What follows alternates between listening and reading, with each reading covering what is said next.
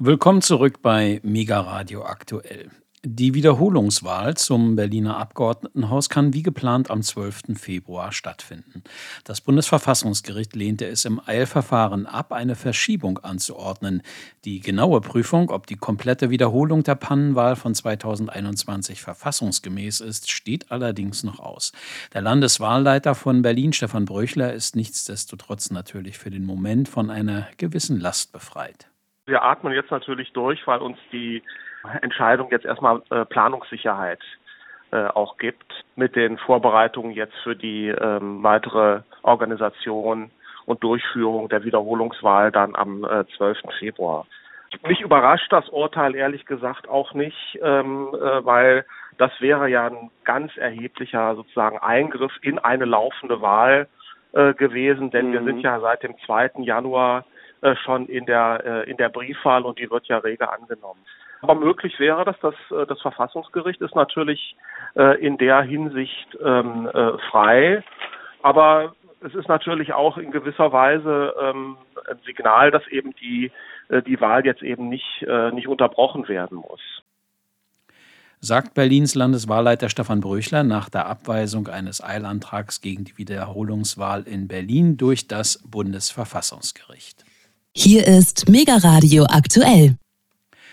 Heute ist es also soweit von den einen sehnsüchtig erwartet, von anderen sowieso schon seit Wochen nicht mehr wirklich ernst genommen, von wiederum anderen mit Skepsis zur Kenntnis genommen. Und dann gibt es auch noch Zeitgenossen, die wissen, dass ab sofort sie diejenigen sein werden, die man in Bus und Bahn vielleicht schief anguckt. Diesmal aber weil sie eine Maske tragen. Denn seit heute heißt es ganz offiziell Maske runter in Fernzügen und Fernbussen. Die gehörten noch zu den wenigen Orten, wo Maskenpflicht herrschte. Aber jetzt kann jeder freiwillig entscheiden, ob er oder sie eine Maske tragen will. Und wie halten Sie es denn damit? Die Kollegen von der Deutschen Presseagentur dpa haben dazu eine kleine Spontanumfrage gestartet. Wenn ich der Meinung bin, ich bin krank oder fühle mich nicht gut, würde ich sie aufsetzen, also als freiwillige Maßnahme, aber als verpflichtende Maßnahme halte ich sie für nicht notwendig. Ich finde es besser, wenn die Masken noch im, im, Bus und Bahn getragen werden, weil doch die Ansteckungsgefahr noch da ist. Ich trage selber noch eine Maske, auch im Einzelhandel immer noch. Das ist halt einfach eine Vorsichtsmaßnahme, weil das halt wirklich Punkte sind, wo man nicht verhindern kann, die Abstände einzuhalten. Ich denke, sie hat Vor- und Nachteile. Jetzt im Winter werde ich sie noch weiter tragen und wenn es dann wärmer wird und so diese Erkältungszeit durch ist, dann werde ich sie auch nicht mehr tragen. Soweit also ein paar Stimmen von der Straße, die natürlich nur einen sehr kleinen Ausschnitt des Meinungsspektrums darstellen. Hier ist Mega Radio aktuell. Gehören Sie eigentlich auch zu den Menschen, die auf leicht zu merkende und damit leider auch unsichere Passwörter setzen? Den Geburtstag vielleicht, den Namen oder tatsächlich eine Zahlenreihe wie 1, 2, 3, 4, 5? Vielleicht sollten Sie heute überlegen, das mal zu ändern, denn heute ist, es gibt diesen Tag wirklich. Heute ist der Ändere dein Passwort-Tag. Der Verein Deutschland sicher im Netz ruft auf, regelmäßig die Passwörter zu ändern. Welche Passwörter besonders sicher sind, weiß der Knob vom Technikmagazin CT. Ein gutes sicheres Passwort sollte eine gewisse Mindestlänge haben, weil mit jedem zusätzlichen Buchstaben oder jeder zusätzlichen Zahl, die an dem Passwort dran ist, der Aufwand zum äh, Knacken signifikant ansteigt. Also sollte ein gutes Passwort vor allem lang sein. Und es sollte nicht einfach lexikalisch zu knacken sein, also nicht aus Wörterbucheinträgen bestehen. Bewährt hat sich eine sogenannte Passphrase, bei der man sich einen Merksatz hernimmt, von dem äh, man immer nur zum Beispiel die ersten drei Buchstaben eines Wortes nimmt und dann Zeichen und Zahlen noch dazu einstreut meint Dirk Knob vom Technikmagazin CT heute am Ändere dein Passwort-Tag. Und weil Vorbilder ja immer gut sind, haben wir die Musiker Lena Meyer-Landrut und Vincent Weiss gefragt, wie sie es mit ihren Passwörtern halten. Und Sie werden es nicht glauben, die beiden sind echte Vorbilder. Mein Passwortsystem ist richtig gestört. Also ich habe eine richtige Macke. Meine Passwörter sind alle sozusagen computergeneriert mindestens 30 Zeichen lang. Zahlen, Buchstaben, groß, klein, Zeichensetzung, alles. Ich bin der Typ, ich habe früher mal, also meinen allerersten WLAN-Router, den ich mal hatte, ähm, der, der hat ja hinten immer so ein Passwort drauf und die konnten irgendwann selber Passwörter generieren. Ähm, wenn man das erste eigene Passwort dann wählen soll, dann hat er so Vorschläge gemacht zu generierte. Und diesen ersten Vorschlag von diesem damaligen Router. Das ist eine Kombination aus Zahlen und Wörtern, also random Wörter und random Zahlen. Und das habe ich bis heute noch. Also bis heute ist dieses äh, absurde Wort-Zahlen-Kombination äh, mein Passwort. Sagt der Musiker Vincent Weiss und auch seine Kollegin Lena Meyer-Landrut, ist eine ja fast möchte man sagen, echte Streberin, was Passwörter angeht. Ich meine es natürlich nicht so böse, wie es jetzt vielleicht klingt. Ich frage mich immer, wie sich Menschen solche Monster-Passwörter eigentlich merken können, ohne sie sich zu notieren. Denn das sollen wir auch nicht machen, also das Notieren. Ich muss gestehen, ich halte es da mit dem Bundesamt für Sicherheit in der Informationstechnik BSI, denn die haben vor einer Weile die Parole ausgegeben, dass es komplett lebensfremd sei, von normalen Menschen zu erwarten, dass sie für jede Anwendung ein anderes Passwort nutzen und diese dann auch noch so hochkomplex sein sollten, wie wir es gerade von Lena Meyer-Landrut und Vincent Weiß gehört haben. Die Experten vom BSI raten nicht zum sorglosen Umgang, das ganz gewiss nicht, aber sie raten, sich Passwörter zu wählen, die nicht zu einfach sind, aber die man sich dennoch relativ gut merken kann. Und die aber sollte man dann wirklich regelmäßig ändern, wobei es schon reiche, sie minimal zu verändern. Also meinetwegen eine Zahl auszutauschen oder einen Buchstaben. Was aber tatsächlich wirklich fahrlässig ist, und dazu brauche ich auch nicht das BSI, sind eben tatsächlich Passwörter wie 0815, 12345 oder auch sehr, sehr witzig das Wort Passwort. Da kann man eigentlich auch gleich die TAN für sein Online-Banking an Internetkriminelle übergeben, finde ich. Hier ist Mega Radio aktuell. Wir wollen uns heute in der zweiten Stunde von Mega Radio aktuell einmal mehr intensiv mit dem Ukraine-Krieg und damit zusammenhängenden Fragen für die Weltpolitik beschäftigen. Was bedeuten die deutschen Panzerlieferungen für Kiew und Moskau, aber auch für uns? Wie wird oder wie könnte Russland reagieren? Wie positioniert sich eigentlich China im Hintergrund?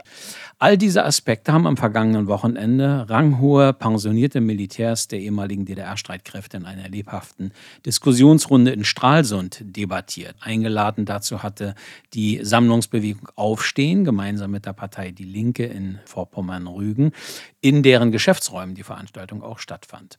Mein Kollege Alexander Boos war für uns vor Ort und konnte auch diesen Teil der Veranstaltung fast ein Jahr Ukraine-Krieg wie weiter für unseren Sender einfangen. Gestern haben Sie hier den ersten Teil gehört, nun folgt der zweite Teil. Aber insgesamt, was ist eigentlich unser Ziel? Wir reden über Krieg. Wie ist dieser Krieg entstanden? Warum wird er geführt? Wenn Politik eine Wissenschaft ist, dann darf man oder muss man die Frage stellen, warum ist das so? Und wenn man diese Frage stellt, dann hat man auch die Auswahl, wo beginnt man dann, wo setzt man denn den Bezugspunkt? Ich habe ihn für mich gewählt aus meiner Dienstzeit. Ich wurde Chef einer Brigade in der 6. Flottille und war das erste Mal zu einem Dienstgespräch bei meinem Flottillenchef.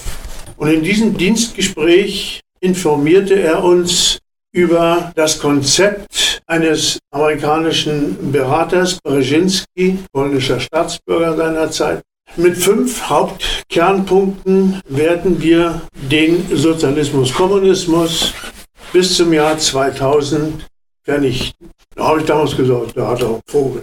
Also, wie will der das machen? Da sind wir schon stark genug dazu, um das zu verhindern. Meine damalige Naivität.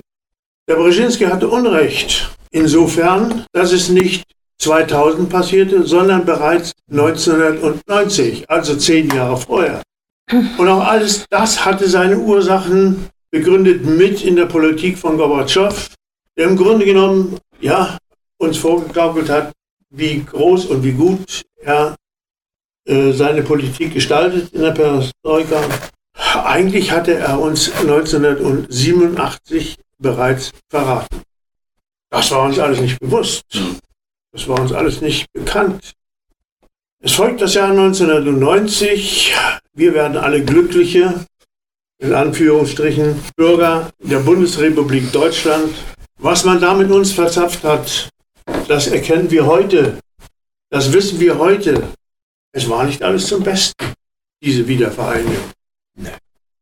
Ja, die NATO sollte sich nicht ausbreiten. Aber sie hat sich ausgebreitet. Jeder Staat hat ja das Recht, sich selbst zu entscheiden, in welchem Bündnis es denn sein möchte. Und so sind wir dann langsam in den Jahren Anfang 2000, 2002, 2004 Der Putin hat es äh, erkannt, was da abgelaufen ist unter Jelzin. Ja, die Amerikaner haben sich breit gemacht bereits. Nicht nur die Amerikaner, der gesamte Westen hat sich breit gemacht in Russland und hat begonnen, diese russische Struktur zu zerstören. Dem wurde dann Einhalt geboten. Das alles im Detail zu sagen jetzt äh, wird umfangreich. Mir kommt es jetzt darauf an, um, die, um das Warum. Es folgte das Jahr 2014, dieser Maidan-Prozess. Jawohl, der deutsche Außenminister damals hat dort kräftig mitgewirkt. Und im Vorfeld als Chef im Bundeskanzleramt hat er sicherlich als Koordinator der Geheimdienste seine Finger da kräftig im Spiel gehabt. Und wer dem Steinmeier seine Rede 2014 äh, auf dem Maidan ein bisschen in den Kopf nimmt, ja, der erkennt Ursachen, weshalb Deutschland heute so handelt. Es war der Wille dieses Deutschland unter der Regie der USA so zu verfahren. Merkel sagt es dann deutlich. Wir hatten gar nicht die Absicht, diesen Plan umzusetzen. Wir hatten nur die Absicht, die Ukraine zu bewaffnen und zu befähigen, einen Krieg gegen Russland zu führen.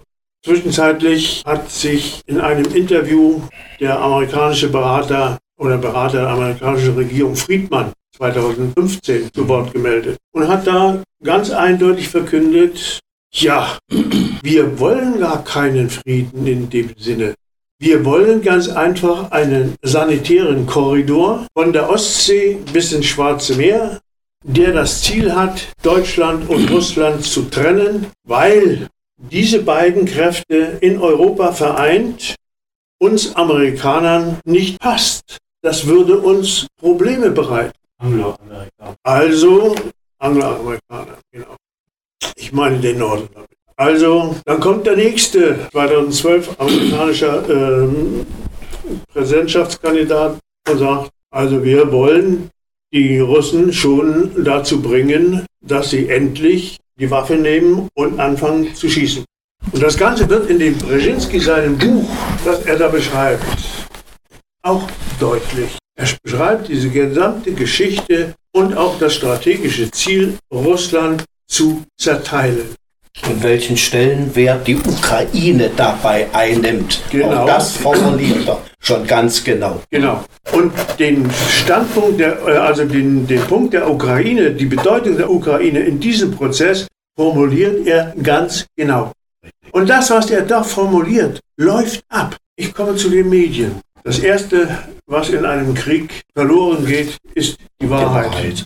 Also informiere ich mich auch über diese und jene Frage über das tägliche Geschehen, nicht nur in den deutschen Medien, ich lese auch die russischen Medien täglich und versuche für mich zu analysieren, wo stehen wir, wo geht der Laden hin.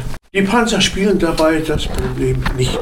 Sie sind ein Mittel, den Krieg zu verlängern. Wozu nutzt die Ukraine? Den Krieg zu verlängern, um Russland zu schwächen. Das ist dabei die Zielstellung. Natürlich sind wir auch bereit, die entsprechenden Flugzeuge in die Ukraine zu bringen. Wenn es dann notwendig ist, dann machen wir das schon. Und wir finden schon eine Begründung, warum das dann nicht völkerrechtlich ist. Sie schreibt Zimmermann. Ja. Und äh, da finden wir schon eine Begründung. Ich habe lange darüber nachgedacht, über den 2 plus 4 Vertrag, Friedensvertrag. Ist es denn ein Friedensvertrag? Es ist kein Friedensvertrag. Es ist eine Deklaration, es ist kein Vertrag, äh, soweit ich das bisher weiß. In den Gesetzgebungsverfahren der Alliierten äh, im Nachhinein, nach dem 2 plus 4 Vertrag oder gleichzeitig, wurde dann das Besatzungsrecht aufgehoben. Und circa drei Monate später wurde es wieder in Kraft gesetzt durch ein Aufhebungsgesetz der Aufhebung. Äh, darauf bezieht sich wahrscheinlich Putin in seiner vorgestrigen Rede vor den Studenten, wo er sagt, also Russland ist, äh, Deutschland ist nicht souverän, ja. sondern unterliegt immer noch dem Besatzungsrecht. Nun kann man das mal analysieren und sagen, also Völkerrecht beinhaltet das Kriegsrecht, beinhaltet das Siegerrecht, beinhaltet das Besatzungsrecht und das Recht der Kontrollrechte. Und was ist davon alles noch existent? Das weiß unsere Bevölkerung nicht. Und das sagen unsere Medien nicht. Warum sagen sie uns nicht? Weil sie uns in den Krieg treiben wollen. Wir sind mittendrin. Wir sind nicht fünf Minuten vor. Wir sind 30 Sekunden vor dem scharfen Schuss. So weit sind wir bereits. Was machen diese Panzer aus? Ich habe es gesagt, sie verlängern den Krieg nur. Aber die Schändlichkeit äh, der Lügen in äh, den Massenmedien dieser Republik, wie sie sich als Republik bezeichnet, ist ja katastrophal. Wenn man solche Panzer, solche Waffen an die Front bringen will, dann braucht man Leute dazu. Diese Leute müssen ausgebildet sein. Diese Ausbildung läuft nicht innerhalb von vier, sechs, acht Wochen. Die braucht Zeit. Entweder ist die Truppe bereits hier gewesen und wird, wurde bereits ausgebildet, damit sie die Panzer morgen fahren kann und auch einsetzen kann.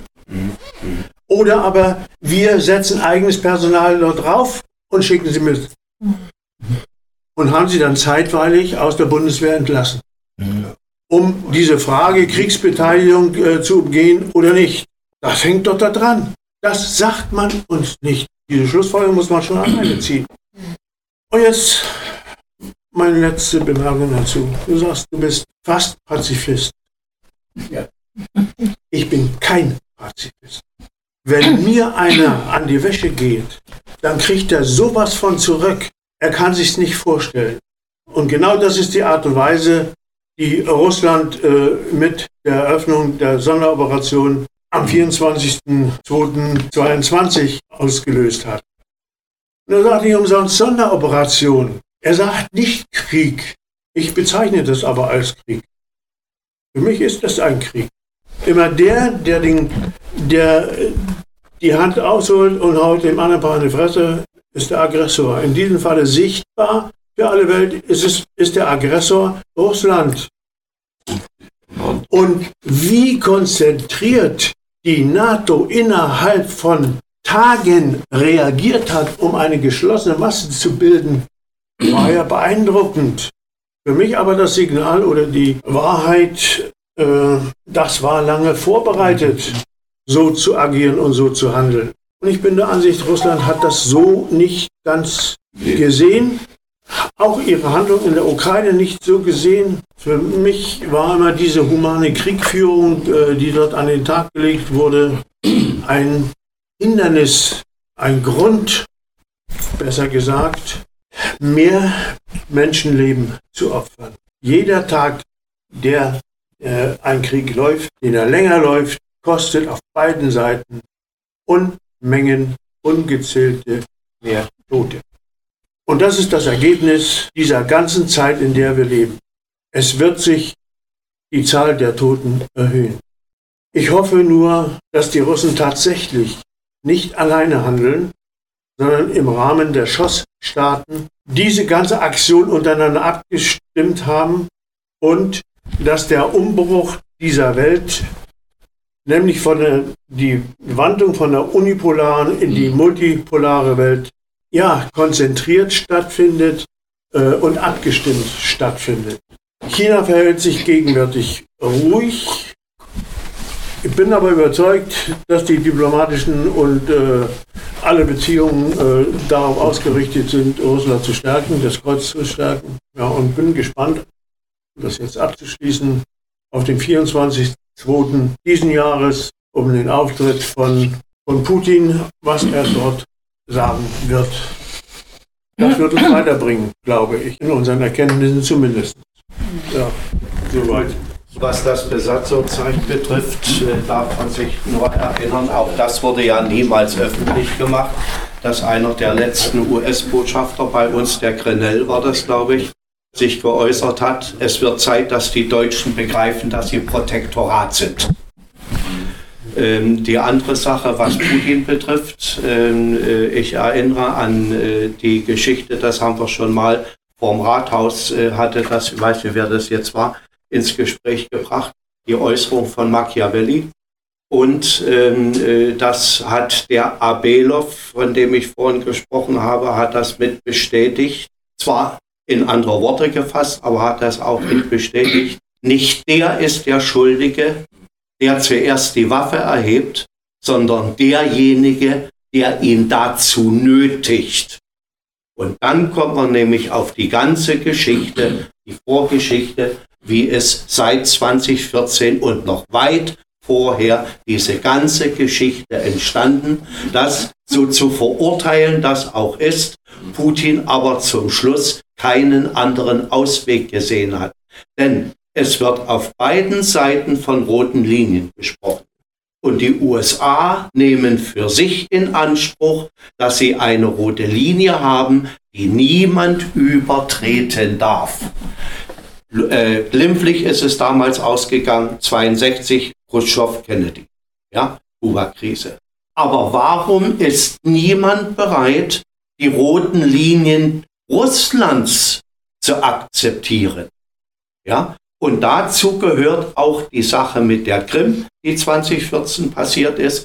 Das ist kein, das ist keine andere Sache gewesen. Man muss sich das geografisch feststellen. Es ging um Sevastopol. Es bestand zwischen Russland und der Ukraine stand ein äh, Vertrag, der glaube ich 2050 oder 2056 gehen soll, dass in Sevastopol die Schwarzmeerflotte Russlands genauso beheimatet ist wie die ukrainische Flotte. Nicht? So, aber Putin musste ja befürchten, dass die NATO ihm im gegebenen Fall dicht macht. Ja? Und er keinen kein Zugang mehr zum Schwarzen Meer hat. Und deshalb blieb ihm das nichts anderes üblich. Der Azarov, der damalige Ministerpräsident in der Ukraine äh, unter Janukowitsch, der hat das auch bestätigt. Es ist kein Völkerrechtsbruch, keine Annexion gewesen, sondern es ist das, was unter anderem auch unter den Artikel 51 der, der UNO fällt, dass im gegebenen Fall, wie, wie nennt man Sezession, nicht? Ja. das Recht auf Sezession, das heißt also, äh, um sich selber zu schützen, etwas zu tun und ich meine, es ist ja auch eine Frage, natürlich will der Westen die Abstimmung auf der Krim, äh, das Referendum will er nicht anerkennen, weil ihm das Ergebnis nicht passt. Das ist ja klar. Und deshalb wird immer wieder drauf rumgehauen, Annexion, Annexion. Nicht? Aber äh, Katharina hat die Krim, Katharina hat die Krim äh, äh, Russland mit eingefügt und äh, seit dem 18. Jahrhundert gehört die Krim mit zu Russland. Nicht? Und äh, naja, man muss sagen, es ist ein Lapsus oder ein, ein Versehen gewesen von Gorbatschow, dass er äh, damals bei Auflösung nicht sofort gesagt hat, die Krim geht wieder zurück, wirklich nach Russland. Obwohl es dafür, das soll eine Suff-Entscheidung von Khrushchev gewesen sein, es gibt dafür keine vertraglichen und völkerrechtlichen Grundlagen, als er damals als selbst Ukrainer die Krim der Ukraine gegeben hat. Geschenkt hat. Hm. Nicht? Ja. So, ich wollte meinen Gedanken noch äh, ergänzen, was eigentlich auch immer wieder hier betont wichtig ist. Je länger ein Krieg dauert, umso mehr verfestigt sich auch auf jeder Seite Gedanken und auch äh, Bestrebungen, Gefühle, die eigentlich äh, also dann mit Menschlichkeit auch nur noch wenig zu tun haben. Und äh, wollen wir uns doch nichts vormachen, wer das äh, intensiv auch verfolgt. Äh, man kann wirklich nur sagen, Putin mit seiner Regierung äh, versucht oder die ganzen Jahre versucht hat, eine gewisse Besonnenheit an den Tag zu legen. Äh, es gibt genügend auch Scharfmacher, auch äh, seitens Russlands und in Russland. Wer ab und zu vielleicht mal die Gesprächsrunde äh, da im Fernsehen sieht, die der Solovyov durchführt, dort ist das ja zu erkennen. Und man jetzt aber auch schon Vergleiche mit dem großen Vaterländischen Krieg äh, beginnt herbeizuführen. Dabei, Strana Agronnaya wird schon abgespielt. Dieser Gedanke also, was das also, wie man das also einordnet, was das für eine Entwicklung nimmt, meine Hoffnungen sind nur im gewissen Sinne, so wie es auch äh, durchaus den einen oder anderen führenden Militär in den USA gibt, die offensichtlich ein bisschen ihren Geist zum Nachdenken nehmen, auch möglicherweise auch gezwungenermaßen, weil man erkannt hat, wo es hinführt und wo möglicherweise auch dann die wirtschaftliche Entwicklung letztendlich hinführt. Das ist eine gewisse Hoffnung, äh, die sich bei mir noch irgendwie ein bisschen breit macht, äh, dass da eine Chance sich in den nächsten Monaten eventuell ergeben könnte. Ich möchte mal gerne hier anknüpfen. Herr Berger hat sich noch vorher gemeldet. Okay, der Höflichkeit halber. Äh, Ich möchte mal einen Gedanken äh, in die Runde werfen, in der Form.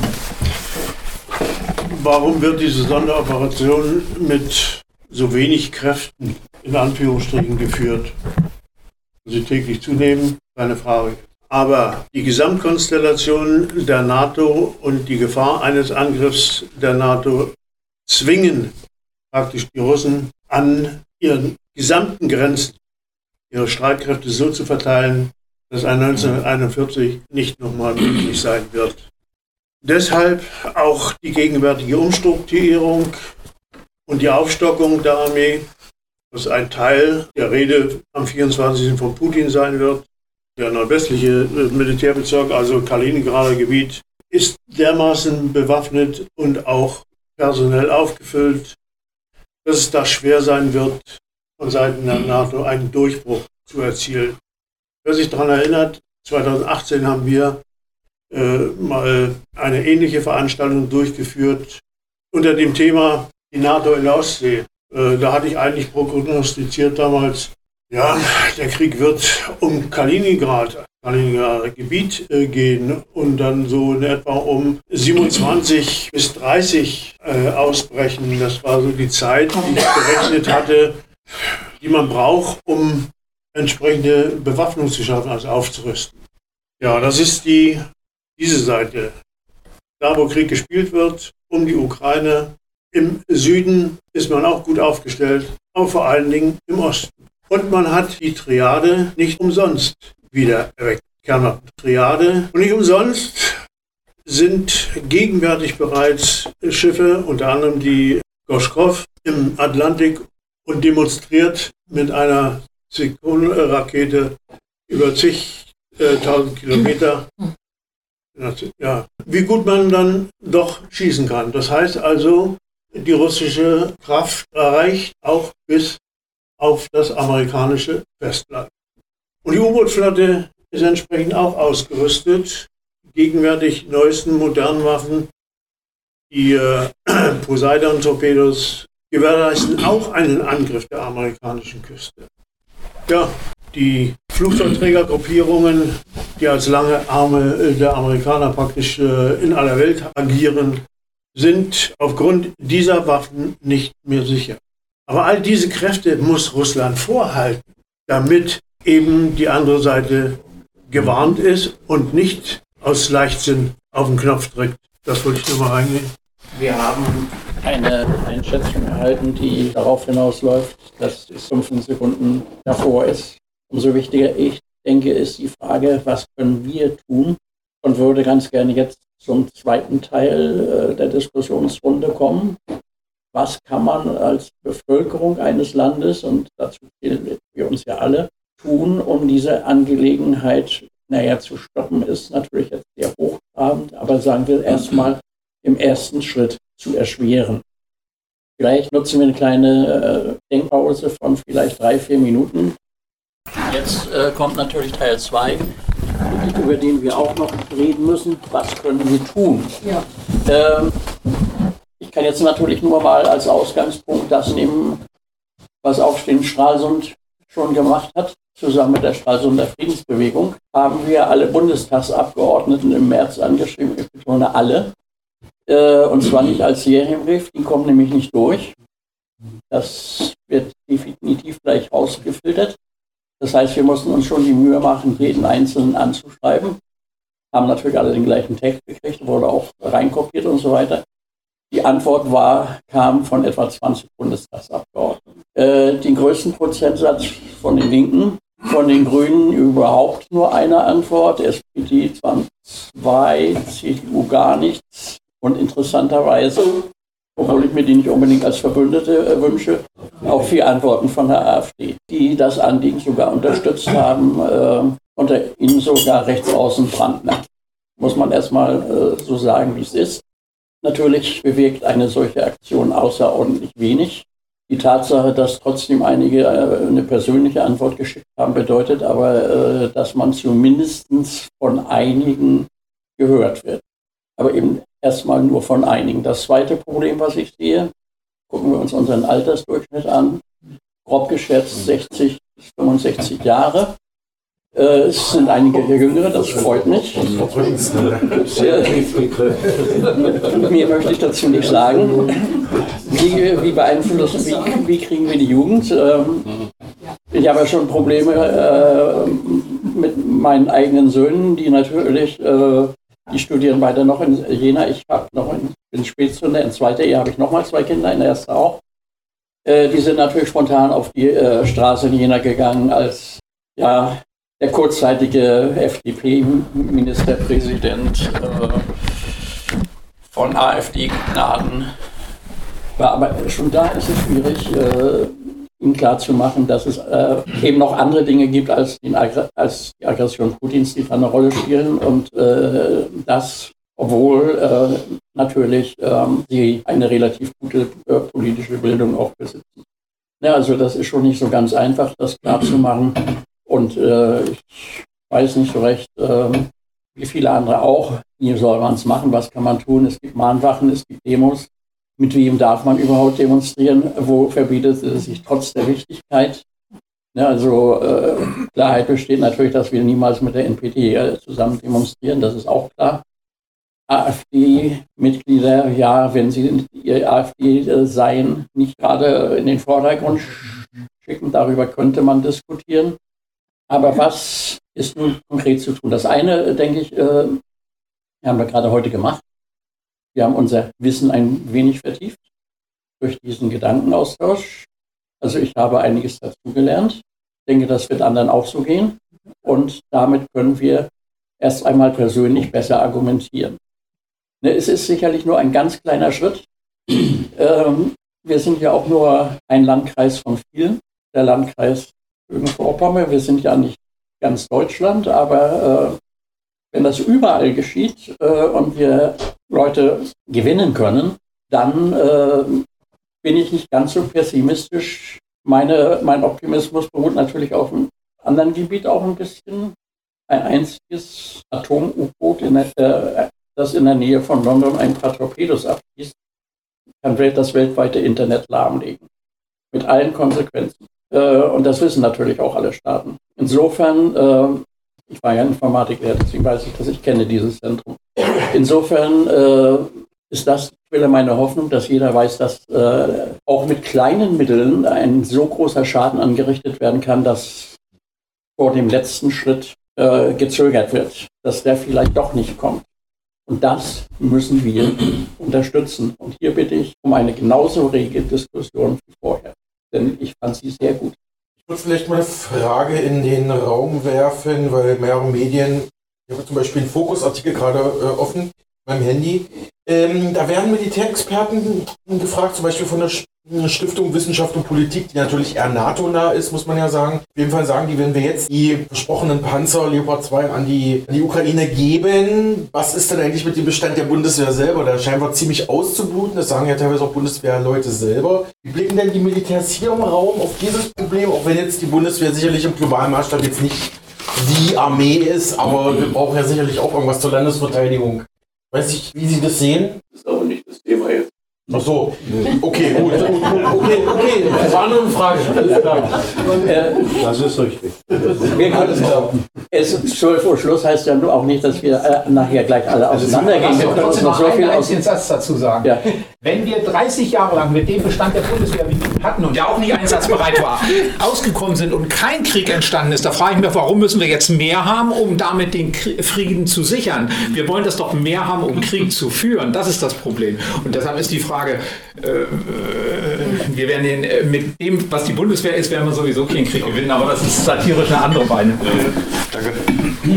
Rolf, du hast die Hand gehoben. Ja, das war ein, gut, kann ich ja nur unterstützen, das wäre auch so vom Inhalt her das ging. Aber vielleicht auch ein Gedanke, wir hatten äh, auch schon an anderer Stelle darüber gesprochen, als die äh, ja, sagen wir, Demonstrationen auf dem alten Markt eigentlich im vergangenen Jahr waren. Äh, der Gedanke, der dort vorgebracht wurde, an den möchte ich nochmal anknüpfen eben. Also Stralsund als Ort der Friedensgespräche führen, was viel belächelt, ausgelacht und sonst irgendwas.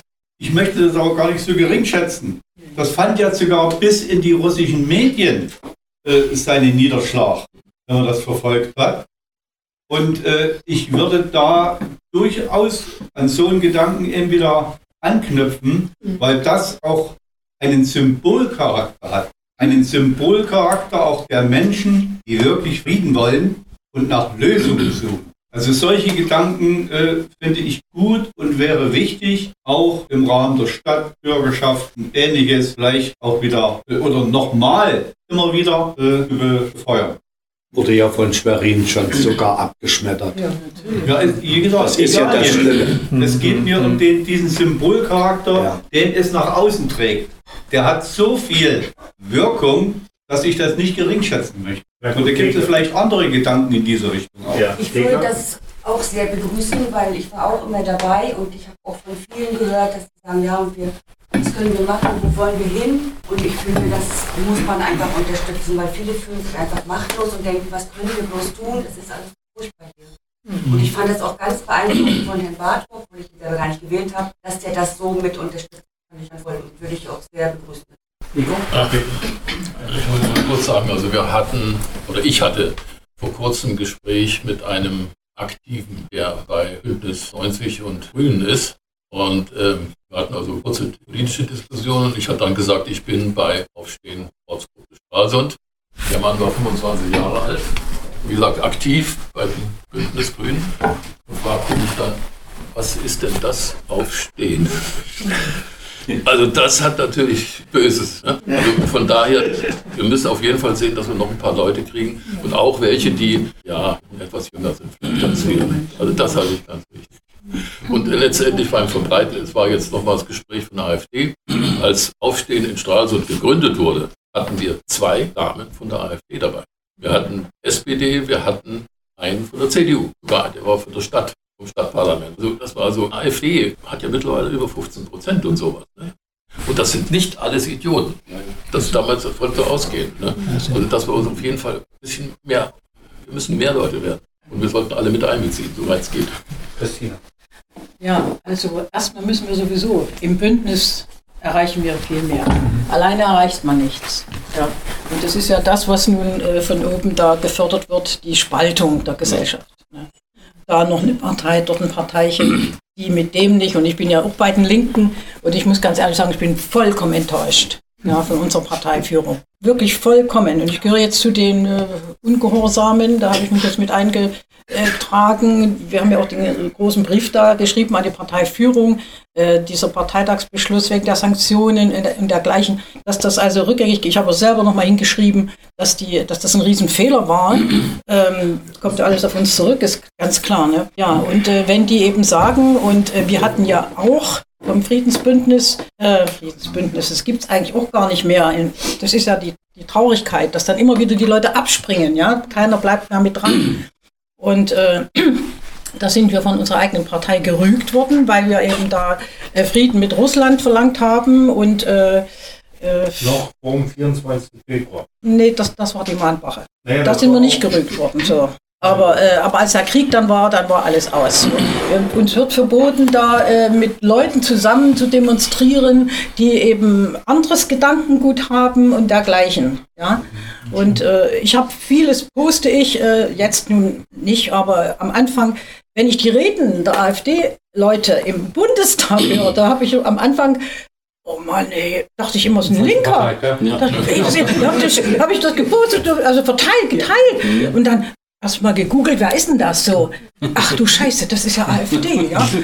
äh, ja, aber die bringen das immer auf den Punkt. Die verstehen Ja. das. Ja. Und wir haben inhaltlich natürlich, wenn unsere Leute sprechen, ein Teil, die haben inhaltlich recht. Aber wie sie es rüberbringen, da stellt sich in, ja, das kann nichts werden. Das kann nichts werden. Aber ich wollte nur sagen, dass wir, ich lasse mir auch nichts mehr sagen, dann trete ich eher aus der Partei aus, aber ich demonstriere dort mit, wenn es um die Sache geht und wenn es zum Beispiel jetzt zu Demonstrationen kommen würde oder, oder Mahnwochen und dergleichen, wenn es wirklich um diese Waffenlieferungen geht und so weiter. Ich stelle mich auch ne- neben den AfDer. Ja, da sagt mir sowieso nicht, ich bin AfD. Ich bin auch ungeimpft. Ich bin damals immer bei den, ne, wir sind immer bei den Demonstrationen mit dabei gewesen. Äh, ja, ich bin beschimpft worden, na und? Aber ich lasse mich nicht impfen. Äh, äh, ich will mir den Impfstoff in meinen Körper reinziehen, äh, weil ich davon nicht überzeugt bin. So. Und, äh, und das ging, ich bin ja hier aus der Geschäftsstelle rausgeschmissen worden vom Geschäftsführer, weil ich ungeimpft war und äh, weil hier schon zwei Mann saßen oder drei Mann. Und weil eben von oben kam, äh, hier dürfen bloß zwei Mann sein. Also so eine Geschichten gibt es da auch innerhalb dieser Partei, das ist doch furchtbar. Ja, und ähm, aber deswegen Bündnisse schmieden unbedingt und Leute finden, die mit uns ziehen. Oder wir mit denen mitziehen. Ich glaube, da sind wir uns einig. Was ich noch sagen wollte, wir müssen natürlich auch übergreifend sagen, was wollen wir als Deutsche, als Ostdeutsche, als Stralsunder damit äh, realisieren? Welche Zielstellung haben wir damit? Meine Zielstellung damit ist die, wir müssen unbedingt verhindern, dass eine Russophobie, also ein Hass auf Russland, auf die Kultur, auf die Wissenschaft, auf die Armee, egal was, nur wenn es russisch ist. Und selbst Leute, die jetzt schon 30, 40 Jahre hier in Stralsund leben, dass die auch schon angehasst werden. Und dass Ukrainer zu ihnen kommen und sagen, also pass auf, äh, wenn du jetzt nicht aufhörst, so zu denken und die Putin zu unterstützen, dann machen wir als erstes klingeln. Vielleicht kommt da auch jemand mal vorbei oder du wirst auf die Liste gesetzt, die schwarze Liste und so weiter. Das müssen wir verhindern. Das heißt, unser Ziel muss sein, dass wir auf jeden Fall nicht die Bevölkerung äh, in diesen Strom reinziehen, wo sie dann alle begeistert Hurra schreiben, äh, schreien und in den Krieg ziehen wollen. Also wenn wir das jetzt geschichtlich, habt ihr das vorhin schon mal euch angeguckt, äh, es ist so, dass auch in Ostdeutschland von ehemals 80 Prozent, die für eine Verbesserung der Beziehung äh, nach Russland eingetreten sind, die Zahl so in zehner Schritten schon zurückgegangen ist. Und in Gesamtdeutschland liegen wir jetzt etwa bei 50-50. Ja, wobei ich natürlich die Befragungen sind nicht alle irgendwie ernst nehmen kann. Ja, denn ich, wenn ich angeschrieben oder angesprochen werde per Telefon, lege ich gleich auf. Ich mache sowas nicht. Ja?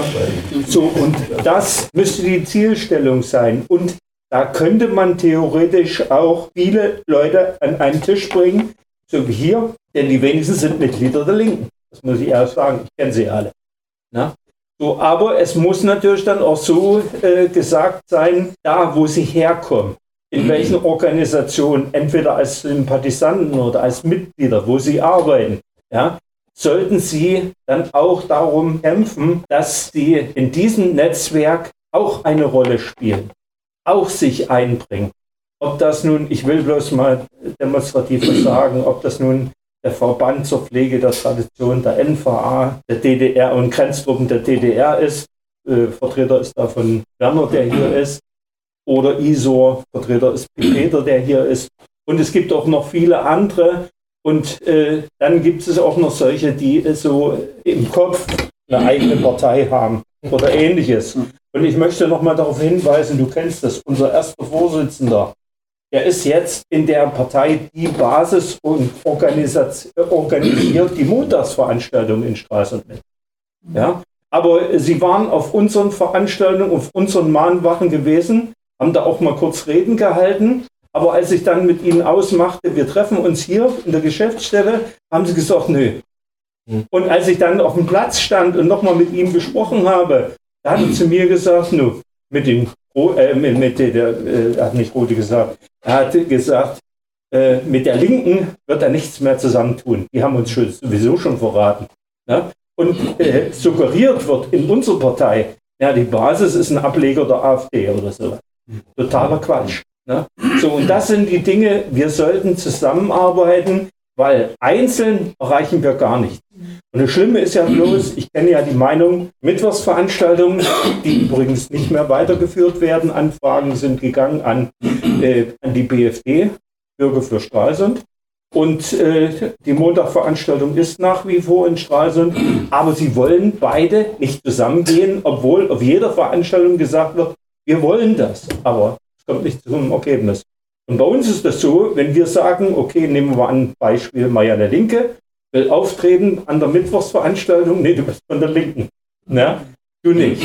So, aber wenn andere von den Linken, die- wo es eindeutig klar ist, dass sie von der Linken sind, wie Olga Voth zum Beispiel, oder die beiden Vintana Schmitz, ne, dann dürfen die auftreten. Aber nicht den Namen die Linke verwenden, sondern in ihrem eigenen Namen als, äh, wie sagt man so schön, Bürger für Stralsund oder sonst wo, dürfen sie auftreten und dürfen, dürfen auch etwas sagen. Und ich glaube, die Linke ist auch nicht erpicht, das sehe ich auf der Seite von Christina, dass sie dann zu sehr in den Mittelpunkt gerät als Russlandfreund. Und es wird sogar, wenn ihr die Ostsee-Zeitung mal gelesen habt, wo Marianne Linke auf eine Sache von mir hin, wurde sie, es wurde ihr zugeschrieben und es wurde weiter dann äh, gemacht. Ich weiß auch, wer es gemacht hat von den Linken. Marianne wurde dann als Putin-Freundin äh, hingestellt in der Ostsee-Zeitung. Marianne war begeistert und wusste aber bloß nicht warum. So, das sind so die Dinge, wo ich sagen muss, das mir ich mal leid. sagen wollte. Ja, gut, bitte. Ich bin ja in dem Parteispektrum überhaupt nicht unterwegs, aber ich erinnere mich an deine Bemerkung eben mit der Ausstrahlung dessen, was hier passiert, auch in russischen Medien. Und zu dem Aspekt, der berührt mich eigentlich sehr. Ähm, Es ist ja eingangs gesagt worden, wir unterhalten Beziehungen zu Institutionen in Russland, die sind mehr marinehistorisch, kulturgeschichtlich unterwegs. Also ich rede vom Zentrum für Unterwasserforschung der Russischen Geografischen Gesellschaft in St. Petersburg. Da geht es um Unterwasserarchäologie in der Ostsee. Diese Institution, die ist aber höchst brisant angebunden am Verteidigungsministerium. Shoigu ist der Präsident. Und ansonsten sind sie in der, in der reichen Tradition der Hydrographie Russlands unterwegs und äh, ja, hochgradig politisch insofern, als sie an den äh, Erkundungen im finnischen Meerbusen zur Nord Stream-Trasse unterwegs waren. Daher resultiert eigentlich der Hintergrund. So, und mit denen unterhalten wir seit über zehn Jahren enge Beziehungen. So, und inzwischen nicht nur in unserer Generation, sondern das ist eine sehr junge Struktur, die sehr dynamisch unterwegs ist. Und da haben wir nun inzwischen ja, konstante Beziehungen zu der Generation davor. Die Frage lautet ja generationsübergreifend. Was mir ganz wichtig ist, generationsübergreifend unser Einfluss auf die russische Gesellschaft, dass die merken, hier sind nicht nur Idioten unterwegs. Das ist mir das Allerwichtigste. Ich möchte wissen, dass ich denen auch auf Dauer noch in die Augen gucken kann. Da möchte ich meinen Beitrag zu leisten. Und was mir aufgefallen ist, nach dem 24. habe ich mehrere Anrufe gekriegt, unter anderem eben von, der, äh, von Vertretern der jungen Generation aus dieser Organisation, besorgte Nachfragen von der jungen Generation aus dem Museum Weltozean in Kaliningrad, staatliches Museum, tief strukturiert, hoch angesehen. Sivkova hat hohe Auszeichnungen. Sivkova. Nein, nein, nein, nein, nein. Ihr Mann ist, ist Marineoffizier gewesen, Loscher. Das, nee, nee, das ist nicht, nicht äh, Sivkov ist nicht. Hoch angesehene Struktur, aber die, die tragende Struktur, das sind junge Leute. Mitte 30, Mitte 40. Und zu denen haben wir Beziehungen. Die möchte ich pflegen. Das, äh, das äh, ist so ein Begriff geprägt worden von unseren russischen Freunden, Volksdiplomatie. Also in der, in der Struktur äh, Kaliningrad, Swinoujstie, Olsztyn, basierend auf den hm, Militärs der 24. Brigade in Swinoujstie, ist diese Organisation gegründet worden. Aber die versuchen auch in die nächste Generation zu kommen und mit denen spielen wir auch zusammen. Das ist mir das Wichtigste. Dass wir, wir, wir unterhalten die Beziehung doch noch. Und die müssen auch so rum ausstrahlen. Das geht. Ich habe es gemerkt an dem Interesse. Mensch, wie siehst denn du das jetzt nach dem 24. Seht ihr, dann habe ich mich dazu geäußert. Na gut, ja. Und dann ist man sehr schnell auf einen Nenner. Aber man spricht miteinander. Und generationsübergreifend. Und nicht vordergründig zur Politik. Die kommt dann, zweifellos. Aber der Arbeitsgegenstand ist unsere Kulturgeschichte. Das ist eigentlich der Kern. Wir kommen hier nicht aufgesetzt politisch daher, sondern wir kommen aus der Normalität unserer kulturellen Beziehungen. Und dann berühren wir irgendwie mal die aktuelle Politik. Und dann klärt die sich sehr schnell. Dann sind wir sehr schnell zu Hause. Da brauchen wir nichts erzählen. Das geht. Bloß wir müssen die Beziehung halten.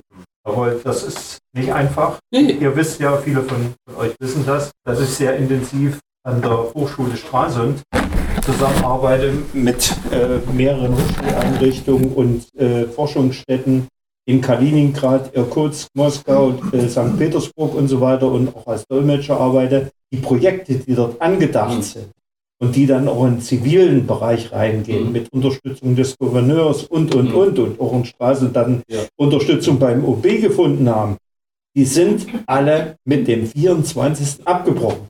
Ich habe mit vielen gesprochen. Ja, ja. Nur noch Privatkontakte. Über die rede ich auch gar nicht. Ich rede ja über diese persönlichen Dinge, Ja, die ja. über diese Strukturen aber laufen. Ja. In diesen Strukturen sind ja Menschen. Ja. Und wir haben Beziehung zu diesen Menschen. Und die fragen mich. Und ich frage sie. Mhm. Was da für eine Struktur ist, ist ja völlig wurscht. Mhm. Aber die Beziehungen sind ja da. Das Netzwerk ist ja da. Mhm. Darauf zu warten, bis da irgendeine große Struktur funktioniert, vergiss es. Gut, Rolf. Das wollte ich auch nochmal eigentlich unterstützen, äh, weil ich das aus meinem eigenen Bekanntenkreis in Russland ja kenne. Äh, Die persönlichen Beziehungen, dass die unerhört wichtig sind, äh, dass man die weiterhin behält. Denn wer das auch kennengelernt hat, ja, die Hochachtung auch vor dem deutschen Volk, vor den deutschen Errungenschaften, die war für mich immer wieder irgendwie manchmal ein bisschen erstaunlich. Ja? Wenn mit solchen primitiven Dingen, guck mal, die Küche hier ist deutsche Küche. Oder der Herr, deutscher Herr. Also so kleine Dinge, in denen sich das ausdrückt. Und wie wichtig das aber ist, dass man zum Ausdruck bringt, wir haben eine Meinung, auch zu diesem Krieg. Sicherlich. Aber ihr seid Menschen für uns. Das ist das Wichtigste. Gut. Peter? Ich möchte gerade nochmal die Frage der Kultur hervorheben. Von Seiten der Regierung wird ja alles getan, dass russische Bürger, die irgendwie Kultur nach Deutschland gebracht haben und jahrelang in Deutschland vertreten waren, angefangen von Komponisten und weiß der was, das einfach abgelehnt wird, auftreten zu lassen. Das ist ja auch ein Zeichen dafür, dass man von Seiten der Politprominenz Angst hat, dass über die Kultur weiterhin die Verbindung bestehen bleibt zwischen Deutschland und Russland. Und das wissen die, dass gerade Kultur eine enge Verflechtung sein kann und ist. Und deswegen wird alles unternommen, dass da äh, eben äh, Leute nicht mehr auftreten dürfen, Bücher verschwinden aus den Regalen und so weiter und so fort. Also ein ganz, ganz großer Aspekt, Aspekt ist die Frage der Beziehungen und auch auf der Basis der Kultur, um im Gespräch zu bleiben. Auch bei uns in Deutschland. Nicht? Man kann also auch mit, mit den Deutschen darüber sprechen, was weißt du überhaupt über Russland oder über die russische Kultur? Und da wird man wahrscheinlich oftmals Erschreckendes feststellen. Besonders bei der Baerbock. Ja. Wobei ich natürlich ergänzen muss, wir reden jetzt von Deutschland. Äh, Wir haben immer noch, früher hatten wir DDR-zentristisches Denken und jetzt haben wir Deutschland-zentristisches Denken. Ja, also wir beziehen das immer auf uns. Aber das gleiche Problem äh, gibt in ganz Europa. Und ich will dann noch mal was zu USA sagen. Aber wenn ihr mal überlegt, dass die Länder Finnland und Schweden Antrag gestellt haben auf Mitglied in der NATO. Bei Finnland wahrscheinlich Mitglied, weil keiner gegen gestimmt hat. Aber bei Schweden äh, sagen wir, sind die äh, Türken dagegen, weil die nicht die Kurden ausliefern. So, und dort ist es so, die haben systematisch, ich habe das verfolgt, über die Jahre aufgebaut, dass in der Bevölkerung immer stärker diese Russophobie und dieser Russlandhass hochgezogen wird. Ganz schlimm in äh, Finnland, wo man sagen muss, Finnland ist eigentlich ein Land, was von der äh, sagen wir, sowjetischen Seite sehr unterstützt wurde, geholfen wurde. Und äh, dieses Land wäre nie so aufgeblüht, wie es jetzt ist, wenn sie nicht diese guten Beziehungen hatte. Und ich habe selbst mit finnischen Offizieren noch zusammen studiert. Die waren damals, äh, sagen wir, auf keinen Fall anti-russisch oder anti-sowjetisch eingestellt. Das war nicht der Fall. Aber wenn man jetzt so die Reden hört von den entsprechenden Politikern in Finnland, das sind ja fast so eine Russenhasser wie die Polen und die Balten. Ja, und wenn ihr das hört, diese äh, Beschluss der, von Estland, da ist ja auch Finnland beteiligt, dass sie eventuell eine Blockade machen wollen der Ausgänge vom finnischen Meerbusen und damit würden dann zumindest in Friedenszeiten Schiffe kontrolliert werden. Man glaubt doch nicht etwa, dass die Russen das zulassen würden, dass estnische, drei Kriegsschiffe haben sie, kleine Minenleger und so, dass sie da vorgehen vom Tanker, den stoppen und anschließend kontrollieren, wo geht das Öl hin. Ja, Im Ernstfall werden die ihre Kriegsschiffe mitschicken. Und für den Fall, dass die versuchen, die Schiffe zu entern, naja, dann äh, wird ein Gegenentern gemacht und schleppen die nach äh, Kronstadt, die Schiffe von Estland. Ja, ich sage mal jetzt, ihr nehmt das mal ironisch. Ne? Äh, diese Dinge muss man klipp und klar sagen. Und jetzt noch ein Wort. Äh, ich habe über Weihnachten Besuch äh, meiner Tochter aus Amerika gehabt. Meine Tochter ist in Amerika Direktor bei Apple. Ja, deswegen auch dieses Ding, ein Geschenk von mir. Und andere Geräte. Sie ist verantwortlich für die Computerteilproduktion und Chipproduktion. 29 Milliarden Dollar Jahresumsatz in ihrem Bereich. So. Und äh, ihr Mann ist gebürtiger Brasilianer italienischer Abstammung und äh, ist einer der weltbesten Werbemanager oder Werbeleute und arbeitet auch bei Apple. So, das Ergebnis war, ich konnte natürlich nicht so toll Englisch mit ihm über politische Themen reden. Er hat sich dann einfach, als er auf Rügen war, hat er sich dann New York Times geholt und dann haben wir diskutiert. Und ich habe mir die New York Times, die war vom 18. Dezember, mal angeguckt. Ihr könnt euch das nur so, also selbst im Deutschen noch mal zwei Stufen höher, dann habt ihr diesen Hass, der dort aus dieser Zeitung drauf. Und wie der Putin dort, wie der größte politische Verbrecher gleich auf der ersten Seite dargestellt wird. Und dann gibt es den Sonderteil. Der Sonderteil, ich habe mal einen Teil übersetzt, ich werde es vielleicht nochmal rumschicken an Siegfried Fischer. Das weiß ich jetzt noch nicht genau. Es ist, und die Masse ja, äh, der Abonnenten, ich sage mit der normalen Bevölkerung, die werden ja sowieso schon zig Jahre in, in Antisowjetismus, Antikommunismus und jetzt Antirussismus dort geprägt. Soweit die Expertenstimmen aus Stralsund bei der Diskussionsrunde Fast ein Jahr Ukraine-Krieg wie weiter, die kürzlich in der Ostsee-Hansestadt abgehalten wurde, gemeinschaftlich organisiert von der Partei Die Linke und von der Sammlungsbewegung Aufstehen.